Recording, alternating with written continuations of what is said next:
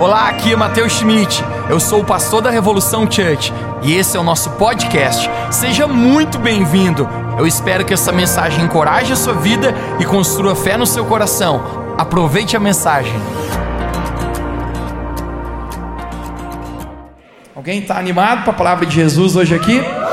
Diga para alguém perto de você, diga se anime. Diga conecte sua mente e abra o seu coração. Quero começar lendo um texto que está em Romanos capítulo 5. Romanos capítulo 5. Nós vamos ler do verso 19 ao 21. Eu vou ler vários versículos nessa mensagem hoje aqui. Nós vamos ler bastante a Bíblia hoje. Romanos capítulo 5, verso 19 a 21 diz assim: Porque pela desobediência de um só homem, muitos foram feitos pecadores. Assim também, pela obediência de um só, muitos serão feitos justos. Verso 20. Veio, porém, a lei para que a ofensa abundasse mas onde o pecado abundou, a graça superabundou. Você pode repetir bem alto comigo? Diga onde? O pecado abundou, a graça superabundou. Verso 21. Para que assim como o pecado reinou na morte, também a graça reinasse pela justiça, para a vida eterna, por Cristo Jesus, o nosso Senhor. Quantos aqui tem Jesus Cristo como seu Senhor? É a graça dele em nossas vidas. Eu quero ler mais um texto, antes de adentrarmos, que está em Efésios, capítulo 2.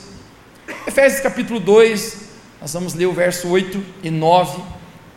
Aqui também, a palavra de Deus nos diz assim: Porque pela graça sois salvos, por meio da fé, e isto não vem de vós, é dom de Deus, não vem das obras, para que ninguém se glorie. Eu quero ler o verso 8 mais uma vez. Porque pela graça sois salvos por meio da fé. Você pode dizer comigo, pela graça somos salvos por meio da fé. Não vem de nós, é dom de Deus. O tema de uma mensagem nessa noite é debaixo da graça. Debaixo da graça. Quantos aqui querem estar debaixo da graça de Deus? Amém? Feche seus olhos, vamos orar. Espírito Santo, nós queremos te agradecer por esse momento tão especial. Eu oro que a Sua palavra possa ser comunicada aos nossos corações hoje. Deus, eu oro que seja muito mais do que boas palavras, do que uma boa palestra, mas seja literalmente Teu Espírito Santo falando em nossos corações. Abre cada coração e conecta cada mente. Nós não queremos vagar, mas que nós possamos receber a Tua palavra, que gere fruto verdadeiro em nossa vida. Essa é a nossa oração hoje, em nome de Jesus. Pode dizer comigo amém? Amém. Amém. Glória a Deus. De presente sua atenção. Gente, eu sou muito grato a Deus pela vida, pelo dom da vida. Quem é grato a Deus por você estar vivo? Por você estar respirando. Respira hoje, enche seus pulmões de ar. Se você está respirando, gente, deixa eu falar algo para você. É porque Deus tem algo contigo ainda. Deus tem um propósito na sua vida. Não importa se você esteja talvez hoje aqui e sua vida está passando por situações difíceis, talvez você esteja, diga, Mateus, você não sabe como é que anda hashtag minha vidinha. O negócio não anda fácil. Mas eu quero dizer para você: se você ainda está vivo, é porque Deus tem ainda algo com você. Deus ainda não terminou com você se você está vivo. Eu sou muito grato a Deus, gente, pelo dom da vida. O dom da vida é um grande presente. A oportunidade de nós acordarmos todos os dias, estarmos vivos, é uma nova oportunidade, existe esperança para nós, e isso é realmente tão maravilhoso. Porém, gente, nós não somos chamados nesse dia, nesse momento, nesse curto espaço que nós chamamos de vida terrena, de amar a vida. Nós somos chamados, gente, a amar o autor da vida. Jesus, certa vez, ele falou em Mateus capítulo 24, no verso 35: Passarão os céus e a terra, porém as minhas palavras jamais passarão.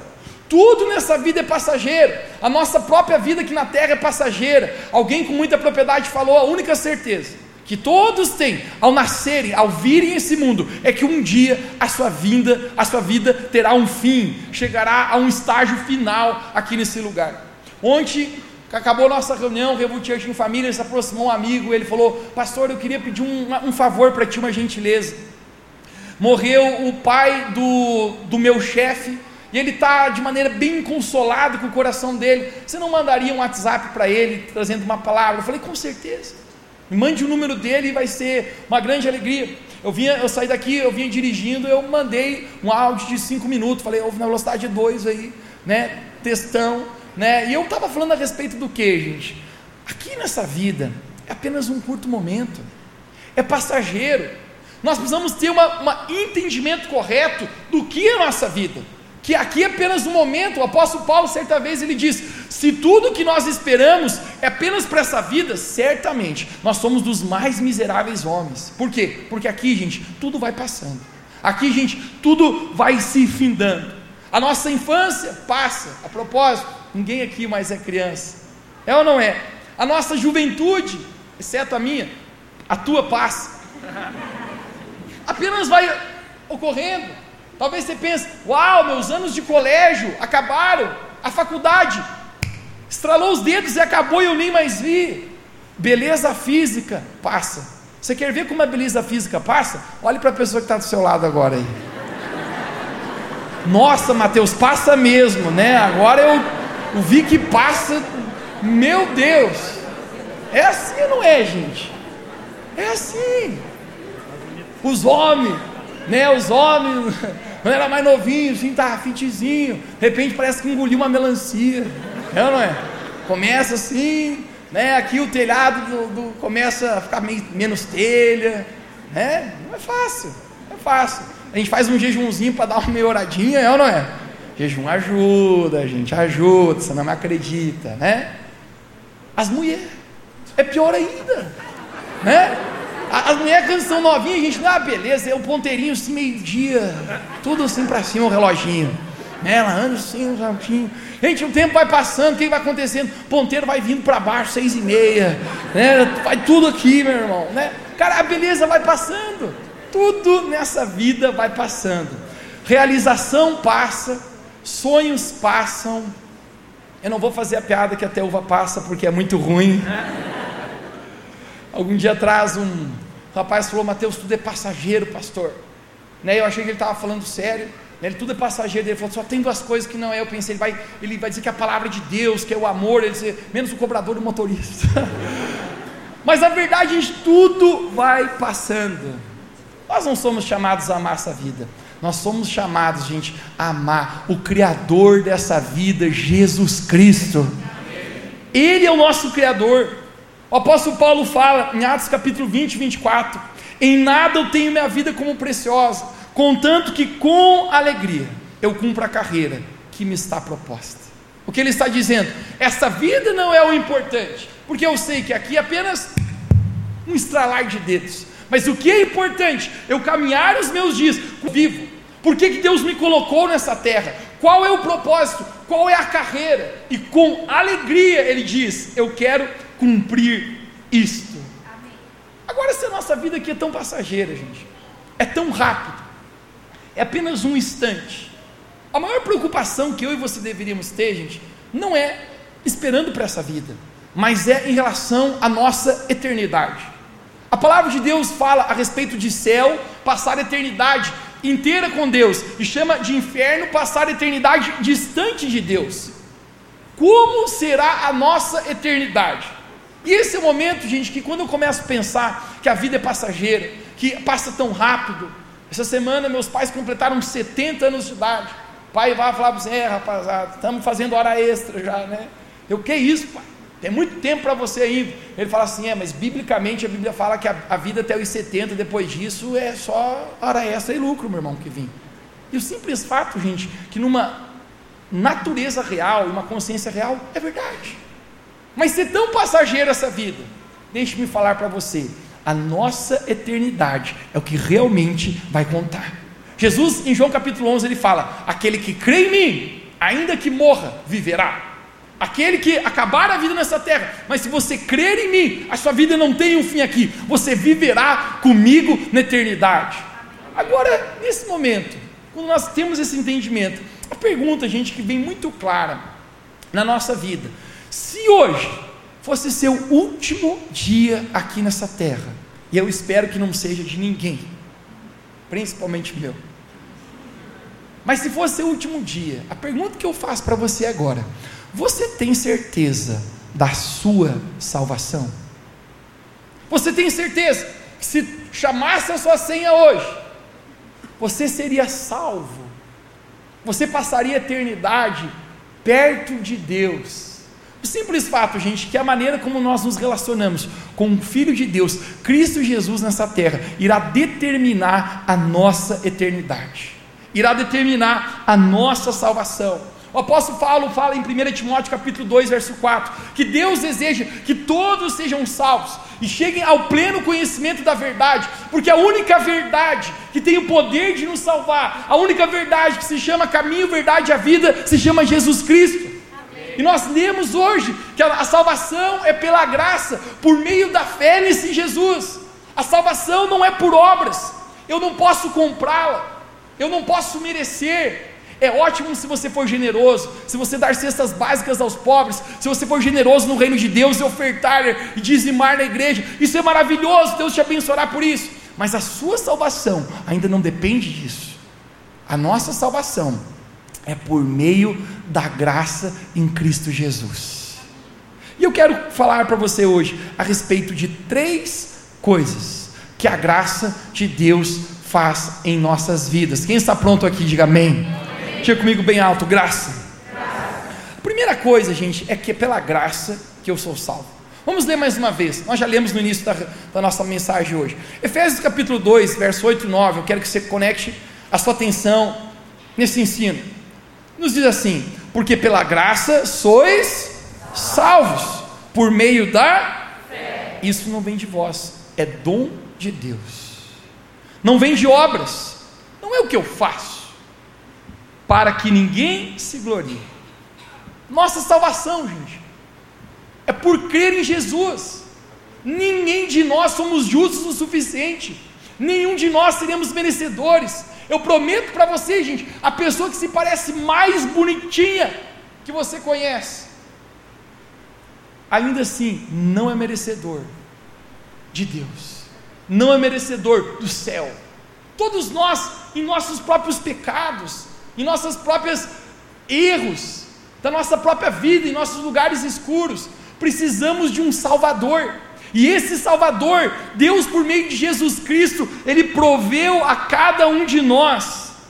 Agora a graça que nos salva, gente, tem um nome. A graça se chama Jesus Cristo. A graça não é algo, a graça é alguém.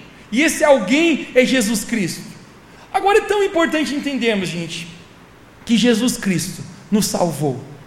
Através de Jesus Cristo, essa graça, nós podemos ser salvos, nós podemos ser resgatados. Não merecemos a eternidade, não merecemos ir para o céu, mas o sacrifício de Jesus nos torna justos por meio da Sua graça, para que nós possamos ser salvos. Quem pode dizer amém aqui? Amém. É tão especial, porque graça é o que Deus estende sobre a nossa vida.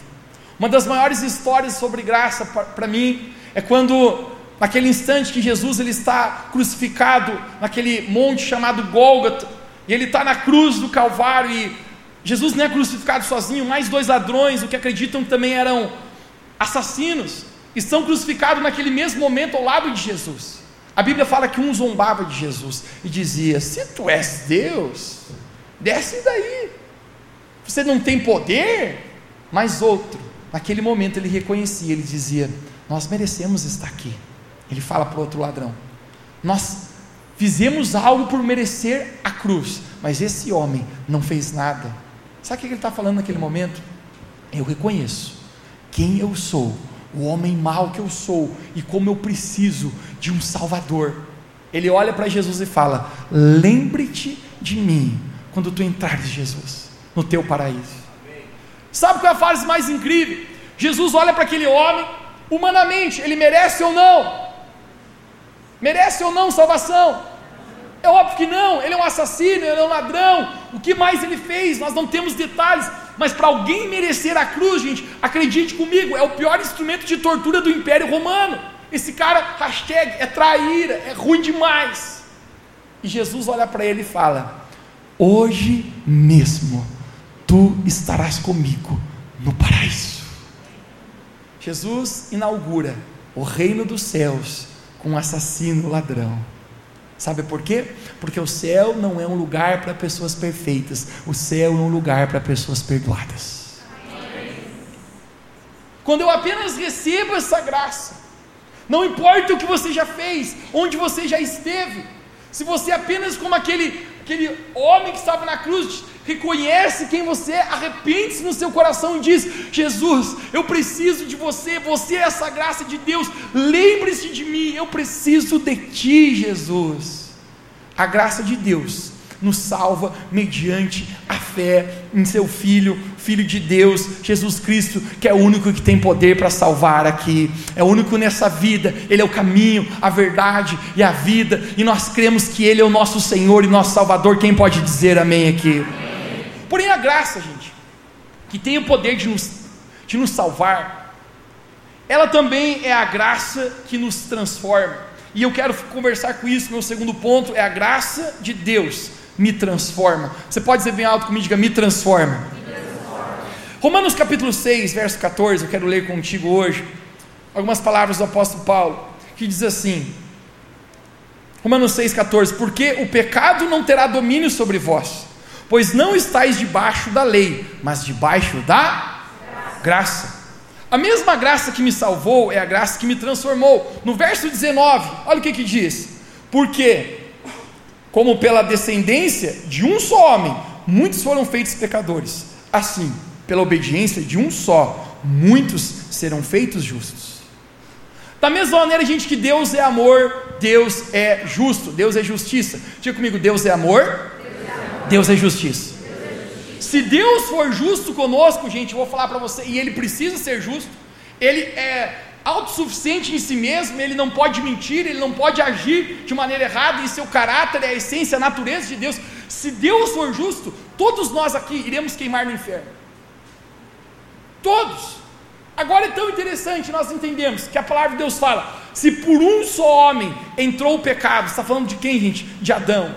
Porque Adão era um cabeça de raça, ele é o primogênito da criação. E quando Deus cria Adão, Adão decide pecar, desobedecer a Deus. A Bíblia fala: pelo pecado de um só homem, todos passaram a ser pecadores. O pecado entrou na nossa vida de humanidade. Todos nascem já com uma natureza pecaminosa. Mas nesse momento o apóstolo Paulo diz assim: porém, se pela desobediência de um o pecado passa a todos, pela obediência também de um, do segundo Adão, todos passam a ser justificados. Esse segundo é Jesus Cristo.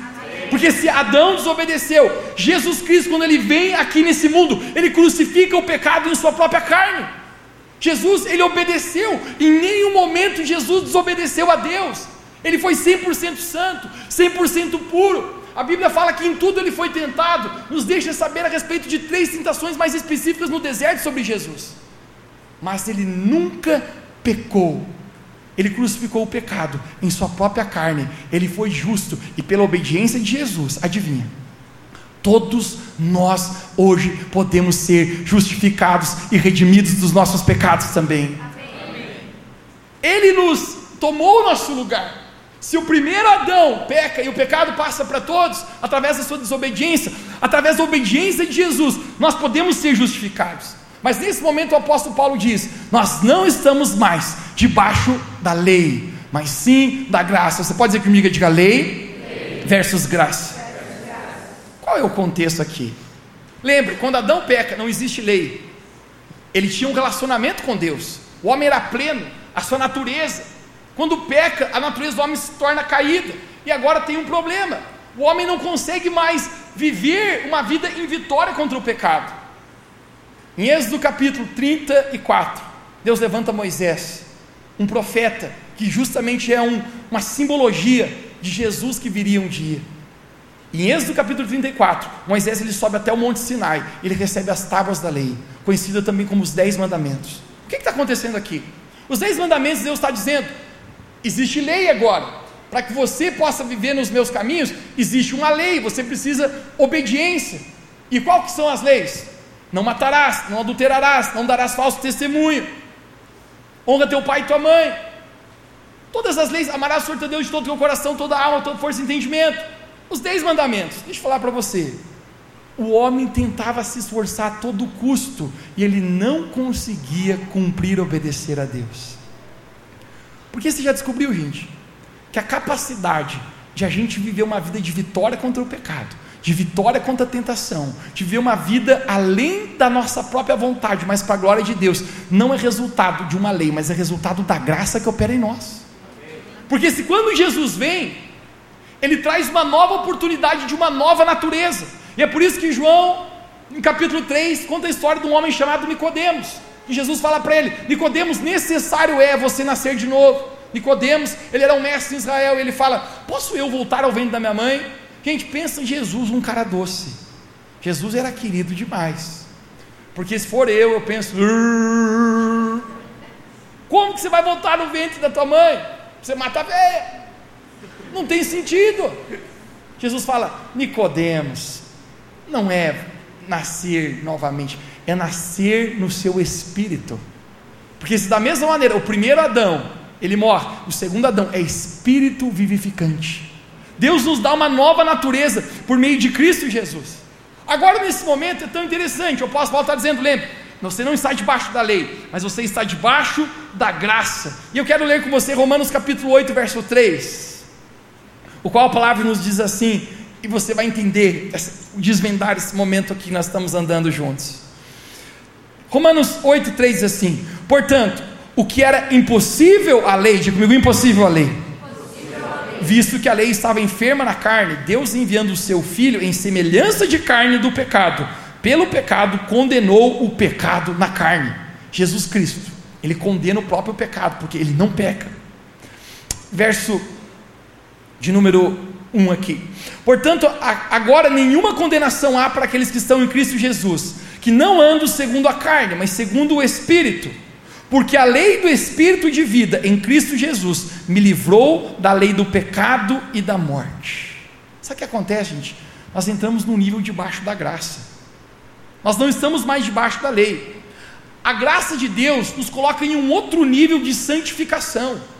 Você começa a caminhar com Jesus e você já vence em santidade, você vence a, tentação, sabe por quê, gente? Porque a graça que opera em você, gente dá capacidade para vencer. Quando você estava debaixo da lei, gente, era diferente. Por que, que você não peca? É porque eu não posso. Né? Eu, eu não posso pecar, a lei diz que eu não posso pecar. Debaixo da graça você não peca, sabe por quê? Porque você não quer.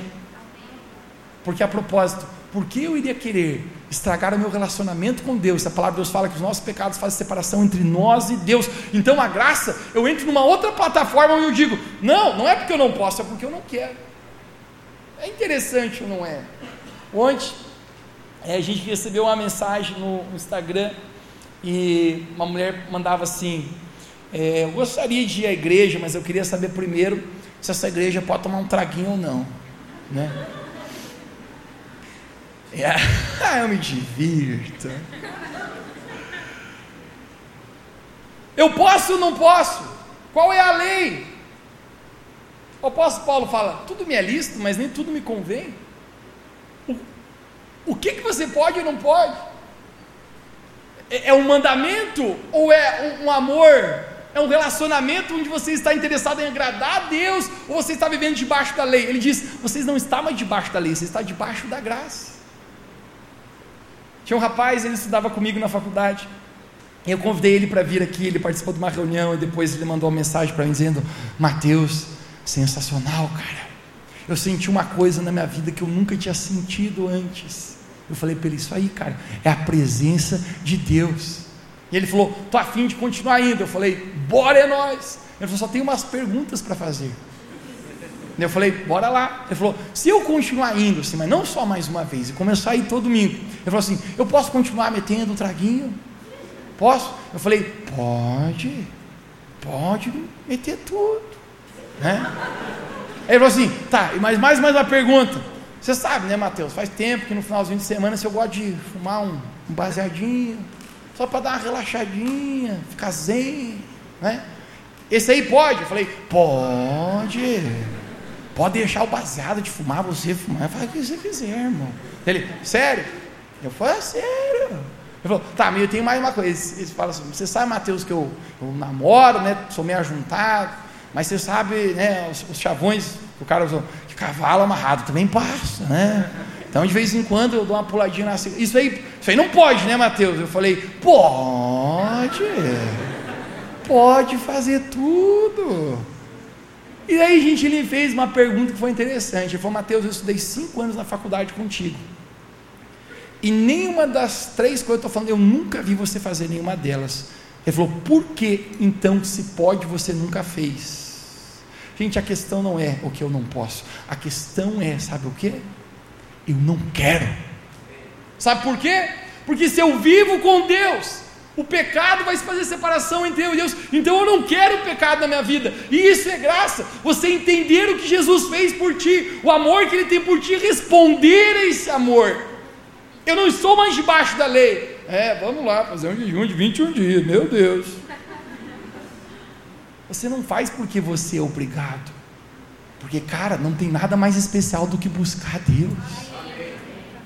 Mateus a carne sofre. Sofre, tinha uma irmãzinha ali na recepção interior que estava só na bandeira de pirata, na, no pano e no osso, gente. Jejumzinho, né? A menina já é magrinha, né? Fez de estar no jejum de 21 dias, botou uma pedrinha no bolso, o vento sopra, leva ela. A gente falar para você, se a carne aqui sofre, você nem imagina o quanto o teu espírito desfruta de alegria, vida e paz. Porque não tem a ver com uma lei. E a graça de Deus, gente, ela vai nos transformando. Porque essa graça que me salvou, necessariamente é a graça que precisa me transformar. Como que eu sei, Mateus, se eu fui salvo? Volte a pergunta que eu falei para você no início da reunião. Você tem certeza da sua salvação, se seu último dia fosse hoje? Como eu posso ter certeza? Eu tenho certeza que eu abracei a graça salvadora, se essa graça tem sido também transformadora na minha vida. Se hoje eu sou um pouquinho menos pior que ontem, se amanhã eu sou um pouquinho menos pior do que eu fui hoje, isso está me mudando, isso está me transformando. Então, se essa graça está me transformando, certamente essa graça também está me salvando. E dessa maneira eu posso ter certeza a respeito da minha salvação, porque não é por obras, mas é pela minha fé e na graça que Jesus é o meu Salvador. Ele me justificou, ele foi obediente, mesmo eu desobediente, mas através dele eu tenho acesso ao, ao Pai, à eternidade, ao céu. Isso é tão precioso. Lucas capítulo 19 me remete a uma história de um homem chamado Zaqueu. Eu já preguei para ti sobre Zaqueu você lembra aquele dia que eu profanei todas as leis no templo do Senhor e entrei de moto na igreja? Zaqueu era um ladrão, eu costumo dizer que ele era um gangster, extorquia pessoas, roubava pessoas, e não era apenas pessoas normais, mas até velhinhas indefesas como a tia dele e a tia Dete. Esse homem deve ser muito ruim realmente para fazer isso com pessoas pobres cobrador de impostos, havia traído o seu próprio povo, trabalhando agora para os romanos, mesmo sendo um judeu. Mas um dia, gente, ele tem um encontro com a graça. A graça tem nome, a graça se chama Jesus. Jesus ele diz: Aqueu, eu vou para tua casa. Todo mundo olha para Jesus e fala: oh, Jesus, você vai para a casa de Zaqueu? Esse cara faz as piores festas do funk do Tigrão com as mulheres popozudas em sua casa. Você vai lá mesmo, Jesus? Uau, esse Jesus é amigo de pecadores. Começam a julgar Jesus por ele ir para a casa de um pecador. Mas deixa eu falar para você: a graça não veio para aquele que se acha santo, a graça veio para justificar o que é o pecador. Jesus ele vai para a casa de Zaqueu. E pouca a Bíblia nos dá em Lucas capítulo 19 do que Jesus ele conversa com Zaqueu. Mas eu sei que quando Jesus deixa a casa de Zaqueu, Zaqueu, ele levanta a mão, faz um WhatsApp para a Rádio Clube, e diz: Eu tenho um pronunciamento a fazer a toda a cidade. Eu tenho sido um ladrão, eu passei muitas pessoas para trás, mas quer saber? Todas as pessoas que eu roubei, eu vou restituir quatro vezes mais. E toda metade da minha fortuna Quer saber mais? Eu estou doando aos pobres. Você sabe o que Zaqueu está fazendo? Uma vez eu fiz uma conta. Se ele dá metade da fortuna dele aos pobres e quatro vezes mais ele restitui quem ele deixou para trás, gente, quem ele defraudou de alguma maneira, esse cara quebrou, esse cara não tem mais dinheiro, ele está pobre. Um homem de privilégios, um homem acostumado com conforto e luxo, ele vai ficar pobre de um instante para outro. Sabe por quê, gente? Porque quando você encontra a graça, mas nada nesse mundo tem valor. O que tem valor é a transformação que Deus faz na sua vida. Zaqueu é transformado. E deixe-me falar para você, para o cara doar todo o seu dinheiro, mano, acredite, realmente foi transformado, porque dizem que é o último couro na nossa vida se converter é o couro da carteira.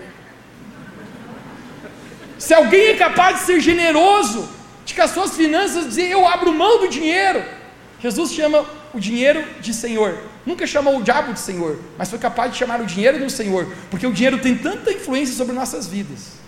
Esse cara está dizendo: o que eu servia ao Senhor dinheiro não é mais, agora eu sirvo a Cristo Jesus. Eu encontrei a graça, a graça me salvou, a graça me transformou. É um novo Zaqueu, mas ninguém reconhece ele. Você sabe por quê?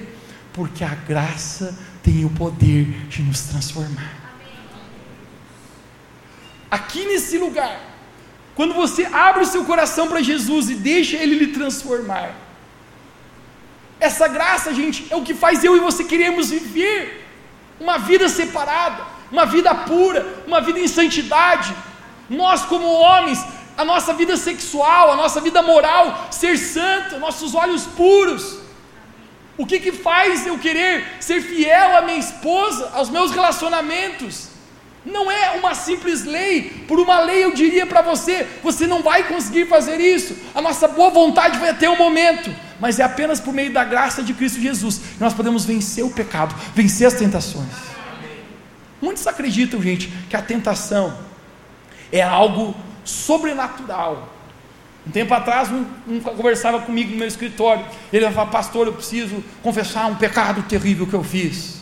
Eu falei, vamos aí, meu filho, conta o que que tu fez. Ele falou assim, eu traí a minha esposa. Eu falei, eita, vai ter que falar para ela, tá, filho?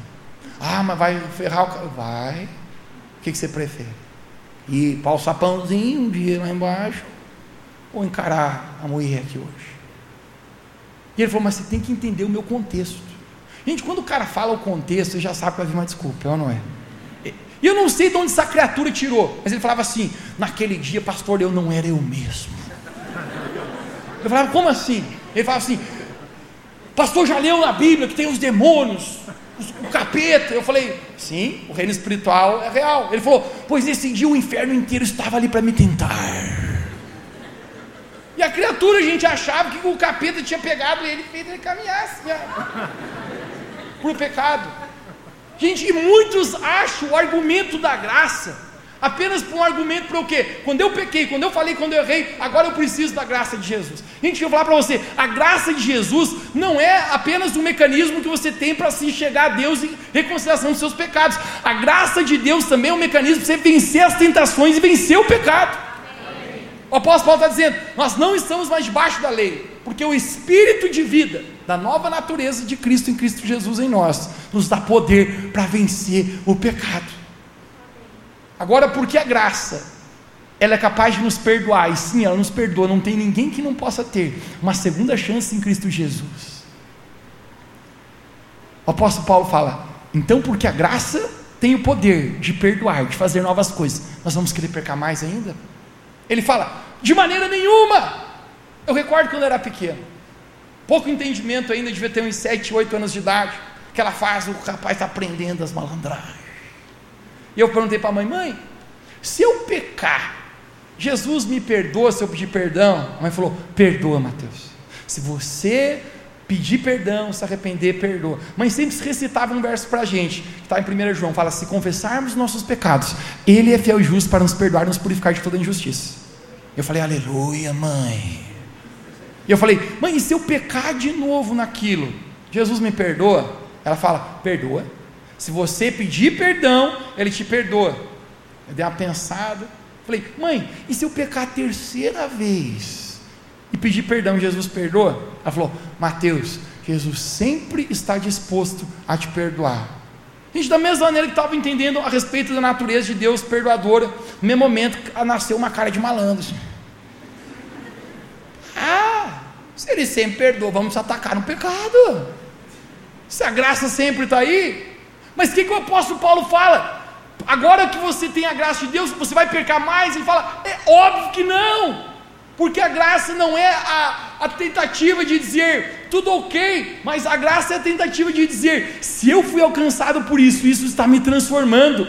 O meu relacionamento com Deus é tão importante, vale tanto para mim, é o tesouro do campo, é a pérola de grande valor, que para mim eu, vale a pena abrir mão das coisas que me separam de Deus, a fim de ter um relacionamento com Cristo. Amém. Essa graça, gente, que nos salva, é a mesma graça que ela vai nos transformando. O rapaz acreditava que todos os demônios do inferno haviam feito ele pecar. Mas o simples fato, gente, sabe o que, é? É que o, o capeta, Mateus não acredita que o capeta dá uma tentação. Eu acho que o capeta põe um menu na frente, gente. O cardápio. Mas o apóstolo Tiago nos ensina que cada um é tentado segundo a cobiça, o desejo que está no próprio coração. Porque se não fosse assim, até a tentação não seria diferente para cada um. Mas por meio da graça, eu quero declarar sobre nós como igreja: nós temos poder para viver acima do pecado, acima das tentações e caminhar numa vida de vitória e santidade com Deus. Quem pode dizer amém aqui? Amém. 1 Coríntios capítulo 10, verso 12. De presente para você, e isso é incrível. Esse verso me encoraja muito na minha caminhada com Deus. Porque em 1 Coríntios 10, 12 diz assim: Aquele, pois, que está de pé, cuide para que não caia. Olhe para alguém perto de você e diga: se você está de pé, cuide para que você não caia. Mateus está falando do que? De nas escadas ali quando sair, cair? Óbvio que não. Está falando, se você está de pé na sua caminhada com Deus, se está firme com Jesus, cuide para que você não caia, porque o inimigo vai tentar botar muitas vezes pedras no seu caminho para você tropeçar. E às vezes, seus próprios, nossos próprios desejos pecaminosos tentam nos levar ao pecado. Mas no verso 13 é a melhor parte. Vamos lá não sobreveio sobre vós tentação que não fosse humana. Então, primeira coisa que a gente conecte comigo: a tentação é humana. Já quebra o argumento do cara que dizia que o capeta fez ele trair a mulher dele. A gente não foi. A tentação é humana. A tentação não é sobrenatural. Ai, me dá uma coisa assim, eu não resisto. Ele me manda um direct no Instagram e, e não que eu vá, mas hoje é aonde? Não conhece a música? Você é esquisito. E quando eu vejo, eu já pequei. Não, a tentação, gente, é humana. Mas sabe o que é sobrenatural? Quero mostrar para você agora. Mas Deus é fiel. Quantos querem que Deus é fiel? Que não nos deixará ser tentado acima do que podeis suportar. Antes, com a tentação, também dará escape para que vocês possam suportar. Gente, Deus é fiel. E a graça de Deus, sabe o que faz na nossa vida? Nos dá um escape, nos tem um algo sobrenatural, para que eu e você podemos caminhar em vitória contra o pecado, em vitória contra o mundo, em vitória contra as tentações. Então a graça, gente, ela vai nos transformando e ela nos põe num patamar não apenas quando eu pequei, quando eu errei, agora eu preciso da graça, mas não, você deve usar a graça. A propósito, uma das maiores definições para mim de graça é aquilo que você pode ser capaz de fazer por meio de Cristo Jesus, que por você mesmo você jamais conseguiria fazer. A graça me proporciona isso, porque a graça de Deus vai nos transformando. E por último, a graça de Deus me ajuda a vencer os desafios dessa vida. Gente, quem aqui tem desafios que por você mesmo você já tentou e não tem mais como? Todos nós. Eu acho que todos nós, em algum momento, pessoal, nos encontramos em áreas, nos encontramos numa estação que nós olhamos às vezes para frente, para o nosso futuro e pensamos, cara, o que, que vai ser sobre isso? Através da graça de Deus, a palavra de Deus fala que nós somos muito mais que vencedores em todas as coisas. O apóstolo Paulo teve um grande dilema. Em 2 Coríntios capítulo 12, ele fala a respeito de um problema que ele estava tendo. E ele faz uma oração para Deus. Em 2 Coríntios capítulo 12, verso 7, eu quero dar para você essa história. Ele diz assim: E para que eu não me exaltasse pela excelência das revelações, foi-me dado um espinho na carne. Diga bem alto comigo: espinho na carne. A saber, um mensageiro de Satanás para me esbofetear, a fim de não exaltar. Verso 8: acerca do qual três vezes orei ao Senhor para que, não, para que se desviasse de mim, e disse-me: A minha graça te basta. Você pode dizer comigo: diga, a minha graça te basta, porque o meu poder se aperfeiçoa na fraqueza de boa vontade, pois me gloriarei nas minhas fraquezas, para que em mim habite o poder de Cristo. Nós não conseguimos entender o que é esse espinho na carne do apóstolo Paulo. A Bíblia fala, ele contando, por causa da grandeza das revelações. Gente, o apóstolo Paulo teve experiências com Deus tão fortes, o qual ele usa uma palavra, o que eu digo que é um palavrão, ele diz: Eu tive coisas, vi coisas inefáveis, que ao homem não é lícito mencionar. Esse cara fala a respeito que foi arrebatado até o terceiro céu. Provavelmente o apóstolo Paulo, ainda aqui na terra, ele foi a dimensão do paraíso, da eternidade, essa dimensão celestial de Deus. Você acha que o camarada teve nível de revelação profundo ou não teve? É com certeza teve. Sabe o que ele está falando? Por causa desse nível de revelação que eu tive, Deus me deu, permitiu ter um espinho na carne, para que eu não me gloriasse, não me orgulhasse, por causa desse nível de revelação que eu estava andando. E ele, nesse momento, ele fala: por três vezes eu roguei a Deus: Deus, tira esse espinho de mim, tira esse espinho da carne. Agora, o que é um espinho, gente? Você já tentou andar com um espinho no seu sapato? Você caminha, ai, sente, caminha, sente de novo. É o momento que o tempo inteiro está incomodando ali. Por três vezes ele roga, é mais do que pedir, ele roga, ele diz: Deus, por favor, retire de mim esse espinho na carne. E por que três vezes? Eu acredito, gente, que três é uma insistência máxima de você bater na porta. Eu, algo no número três comunica alguma coisa, que é uma certeza, é uma, uma convicção. Eu lembro quando a gente era pequeno, o pai sempre dizia: Vou contar até três. E vocês, sem direito. A gente estava fazendo aquela baguncinha mágica ali, né? Às vezes na reunião até. Meu pai dizia assim: um. Nós continuava. Ele falava dois. Dava mais uma reboladinha. Quando ele falava três, acabou, irmão.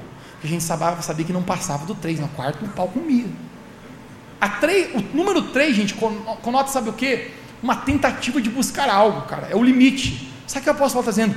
Três vezes eu roguei a Deus, dizendo: Deus, essa situação na minha vida precisava mudar. Eu não aguento mais esse espinho na carne. E sabe o que Deus fala para Paulo? A minha graça te basta, Paulo. Porque o meu poder se aperfeiçoa na tua fraqueza. Talvez você esteja hoje aqui, gente, você tem algo na sua vida que você tem lutado, talvez na sua família, talvez no seu próprio interior, no seu coração, nos seus sentimentos, na sua vida emocional. Você diz, cara, eu já tentei lutar tanto com isso, Deus me ajude. Hoje eu quero falar para você, a graça de Deus nos basta. Mateus, o que era o espinho da carne de Paulo? Nunca ele refere o que, que era em 2 Coríntios, nós não temos como saber ao certo. Existem quatro teorias do que, que era esse espinho da carne do apóstolo Paulo. Alguém que gostaria de saber? Vamos para a escola de crescimento. Lá eu te conto. Brincadeira. Mas sabe uma coisa que eu consigo entender, gente? Deus está dizendo, Paulo, quando tu é fraco, eu sou forte.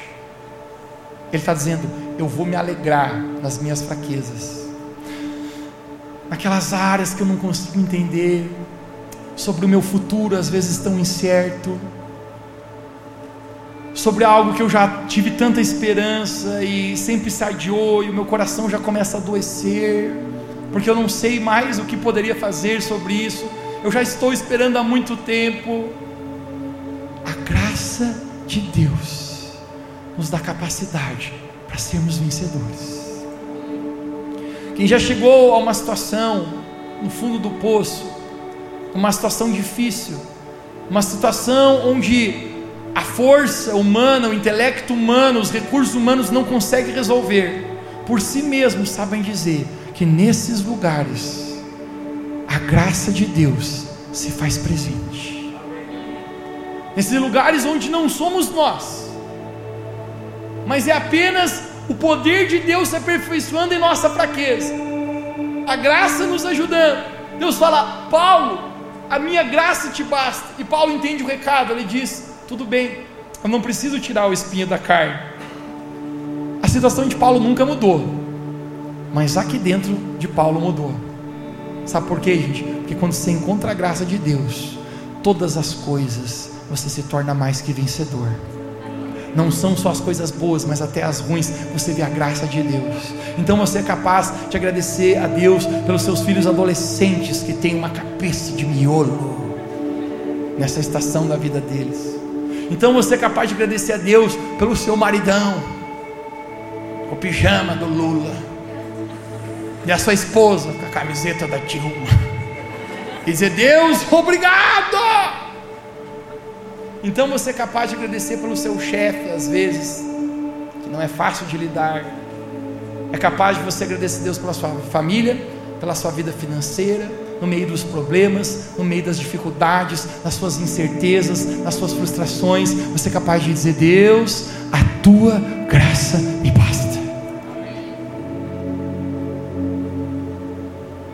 tão poderoso. Sobre minha vida, gente, eu quero falar para ti: ninguém pode fazer algo que não seja por meio da graça de Cristo. Às vezes eu me deparo olhando para mim mesmo, eu penso, Deus, eu não sei se eu posso continuar. Você é igual eu, que você tem aqueles dias assim que, cara, parece que fica tudo cinza e você. as coisas não fazem tão sentido. Você pensa assim, cara, você, será que vai? Será que continua? quero falar para você, nas piores estações, a graça de Deus nos basta em nossa vida. Nas suas fraquezas, nas áreas que você não consegue por você mesmo, a graça de Deus é o poder para que você possa vencer e caminhar em vitória. Hoje eu quero declarar sobre a nossa igreja, gente, que nós possamos viver debaixo da graça de Deus. Se você recebe essa palavra, você pode dizer amém onde você está. Fique de pé no seu lugar.